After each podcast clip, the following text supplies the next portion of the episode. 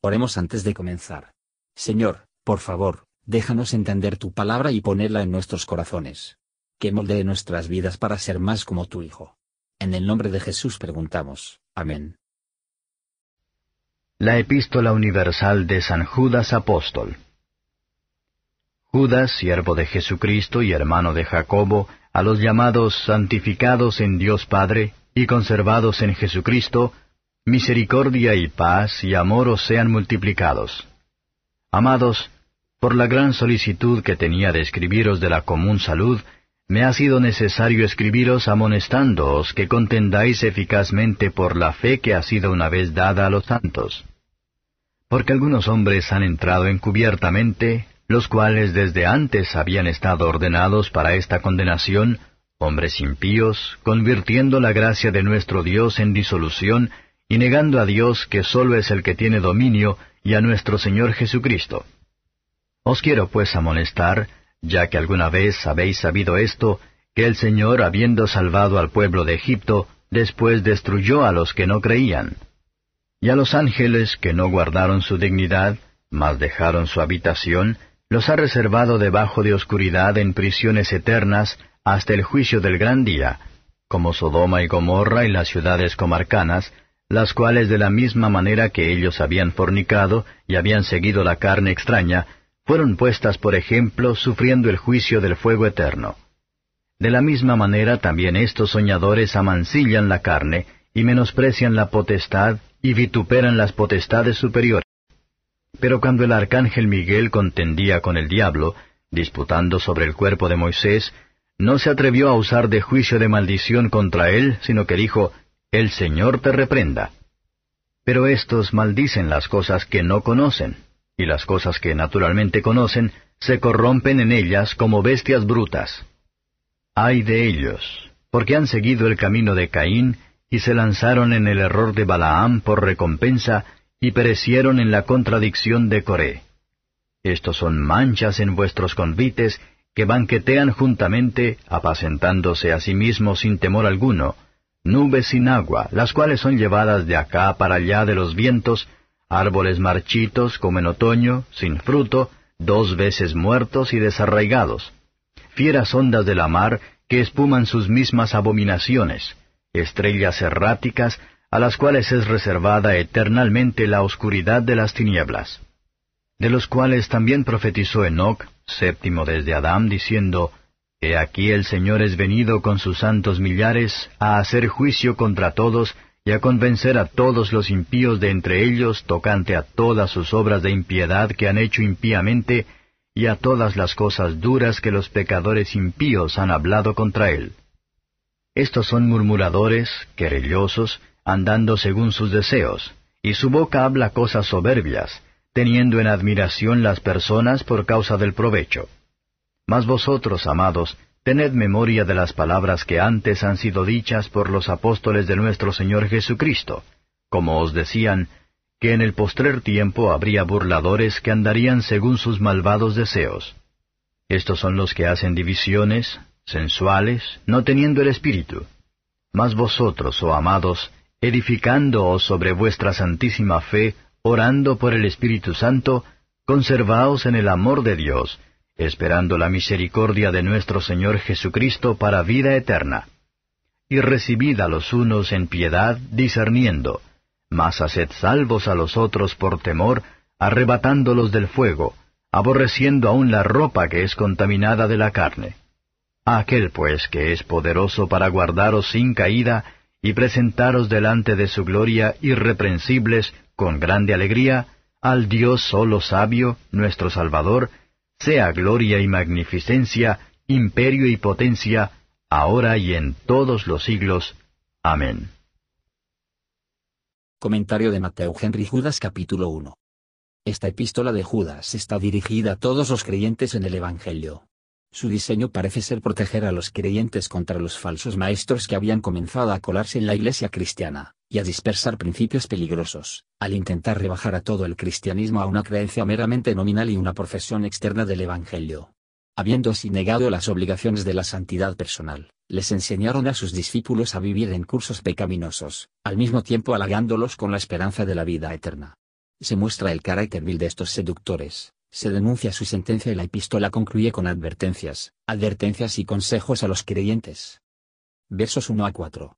Los cristianos son llamados a salir del mundo, del espíritu del mal y el temperamento de la misma, llamada por encima del mundo, a cosas más altas y mejores, al cielo, las cosas invisibles y eternas, llamada del pecado a Cristo, de la vanidad a la seriedad, de la impureza a la santidad, y esto de acuerdo con el propósito divino y la gracia. Si santificado y glorificado, todo el honor y la gloria debe ser atribuida a Dios, y con Él a solas. Como Dios es el que comienza la obra de la gracia en las almas de los hombres, por lo que es Él quien la lleva adelante, y la perfecciona. No confiemos en nosotros mismos, ni en nuestra acción de la gracia ya recibida, pero en Él y solo en Él.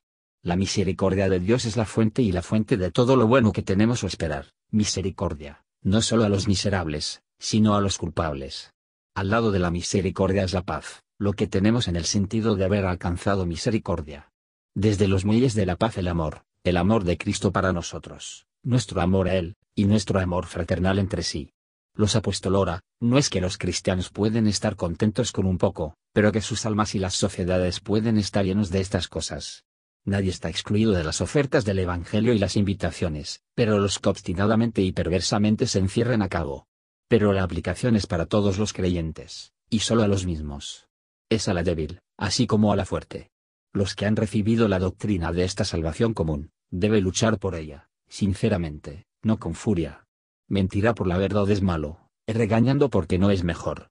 Los que han recibido la verdad hay que luchar por ella, como lo hicieron los apóstoles, por el sufrimiento con paciencia y coraje para ello, no haciendo sufrir a los demás si no van a aceptar todas las ideas que llamamos fe, o importantes. Debemos contender ardientemente por la fe, en oposición a aquellos que corrompen o depravar ella, que se meten encubiertamente, que se deslizan en como serpientes. Y esos son los peores de los impios, que toman aliento para pecar con valentía, porque la gracia de Dios ha abundado, y todavía abunda tan maravillosamente, y que están endurecidos por la extensión y la plenitud de la gracia del Evangelio, cuyo diseño es entregar los hombres del pecado y llevarlos a Dios.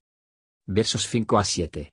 Privilegios externos, profesión, y la conversión aparente, no podían asegurarlos de la venganza de Dios, que se desvió en la incredulidad y la desobediencia.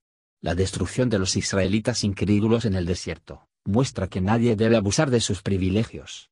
Tenían milagros como su pan de cada día, pero incluso ellos perecieron en la incredulidad. Un gran número de los ángeles no estaban satisfechos con las estaciones de Dios que se les asignan. Orgullo era la causa o motivo principal y directa de su caída. Los ángeles caídos se mantienen al juicio del gran día, ¿Y serán los hombres caídos escapar de ella? Seguramente no. Considera esto a su debido tiempo. La destrucción de Sodoma es una advertencia en voz alta a todo, en prestar atención de, y huir de los deseos carnales que batallan contra el alma. Versos 8 a 16. Los falsos maestros son soñadores, esto contamina mucho y hieren el alma gravemente. Estos profesores son de una mente perturbada y un espíritu sedicioso, olvidando que los que mandan, son ordenados por Dios. Romanos 13 verso 1. En cuanto a la competencia sobre el cuerpo de Moisés, parece que Satanás deseaba hacer que el lugar de su sepultura a conocer a los hijos de Israel, para tentarlos a adorarle, pero se le impidió, y descargó su furia en blasfemas desesperadas. Esto debe recordarnos a todos que disputan no presentar cargos de barandilla. También aprender tanto, que debemos defender a los que Dios posee. Es difícil, si no imposible, encontrar a los enemigos de la religión cristiana, que no lo hicieron, y no, viven en contradicción abierta o secreta a los principios de la religión natural. Tales son aquí en comparación con las bestias, aunque a menudo se jactan de sí mismos como el más sabio de los hombres. Se corrompen en las cosas más abierto y llano. La culpa es, no en su entendimiento, pero en sus voluntades depravadas, y sus apetitos desordenados y afectos. Es un gran reproche, aunque injusta a la religión, en que los que la profesan se oponen a él de corazón y vida. El Señor va a remediar esto en su tiempo y a su manera no en forma ciega de los hombres de arrancar también el trigo y la cizaña. Es triste cuando los hombres empiezan en el espíritu, y terminan en la carne. Dos veces muerta, que habían sido una vez muertos en su estado caído naturales, pero ahora están muertos por las pruebas evidentes de su hipocresía. Los árboles muertos, por quien gorroso que el suelo. Fuera con ellos al fuego. Fieras ondas son un terror para los pasajeros de vela, pero cuando llegan a puerto, el ruido y el terror han terminado. Los falsos maestros son de esperar los peores castigos en este mundo y en el venidero. Ellos deslumbramiento como meteoros o estrellas fugaces y, a continuación, se hunden en la oscuridad de las tinieblas para siempre.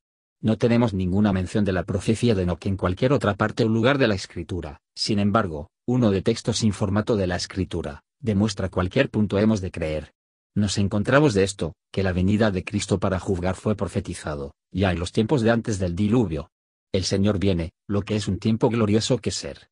Observe cómo a menudo impío se repite la palabra. Muchos ahora no lo hacen absoluto referencia a los términos piadosas o impías, a menos que se trate de burlarse de incluso las palabras, pero no es así en el lenguaje nos enseña el Espíritu Santo. Discursos duros de unos a otros, especialmente si es conectado a tierra mal, ciertamente vendrán en cuenta en el día del juicio.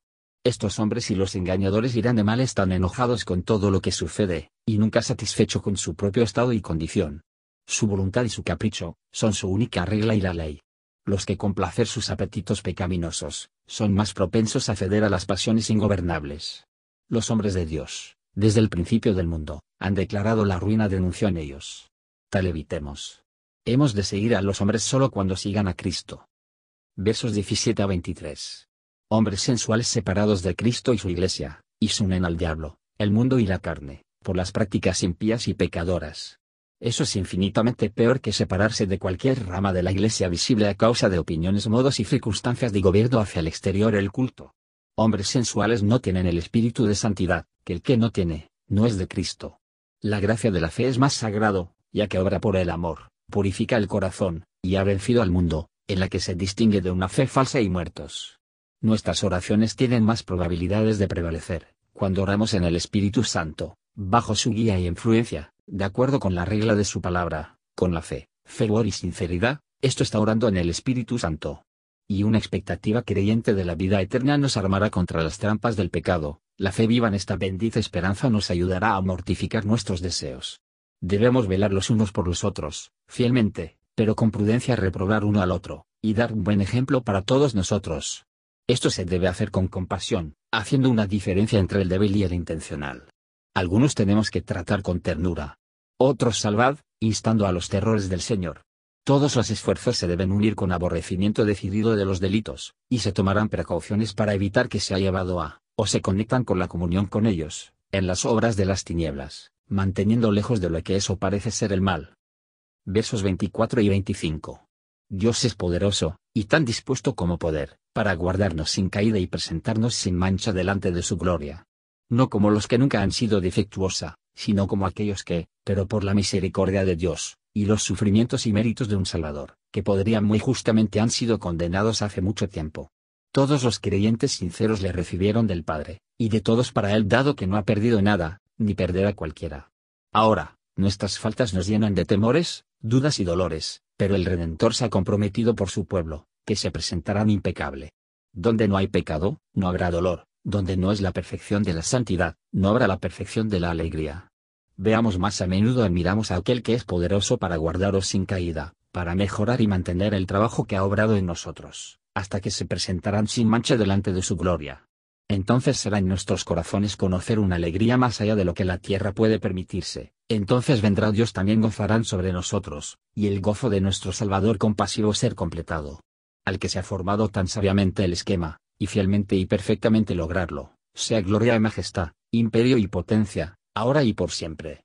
Amén. Gracias por escuchar y si te gustó esto, suscríbete y considera darle me gusta a mi página de Facebook y únete a mi grupo Jesús Answers Prayer.